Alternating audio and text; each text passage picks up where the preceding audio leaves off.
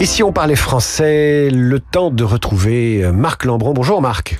Euh, bonjour. Je vous adjure euh, de commencer votre chronique et je vous abjure, euh, je vous abjure, je suis pas sûr que ça se dise en fait.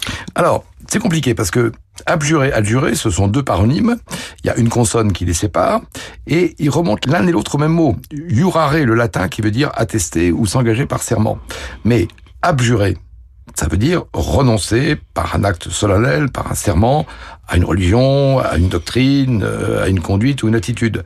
Assez amusant d'ailleurs que dans la, neuvième édition du dictionnaire de l'Académie française, l'exemple c'est abjurer le marxisme, alors que de la troisième à la huitième, on disait abjurer Aristote ou Descartes. Bon, alors adjurer, adjurer, ça veut dire ordonner au nom de Dieu.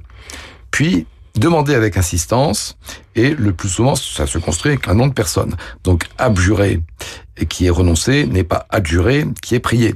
Exemple, on dira, elle l'adjurait en vain de renoncer à son procès, mais on ne dit pas, elle l'abjurait.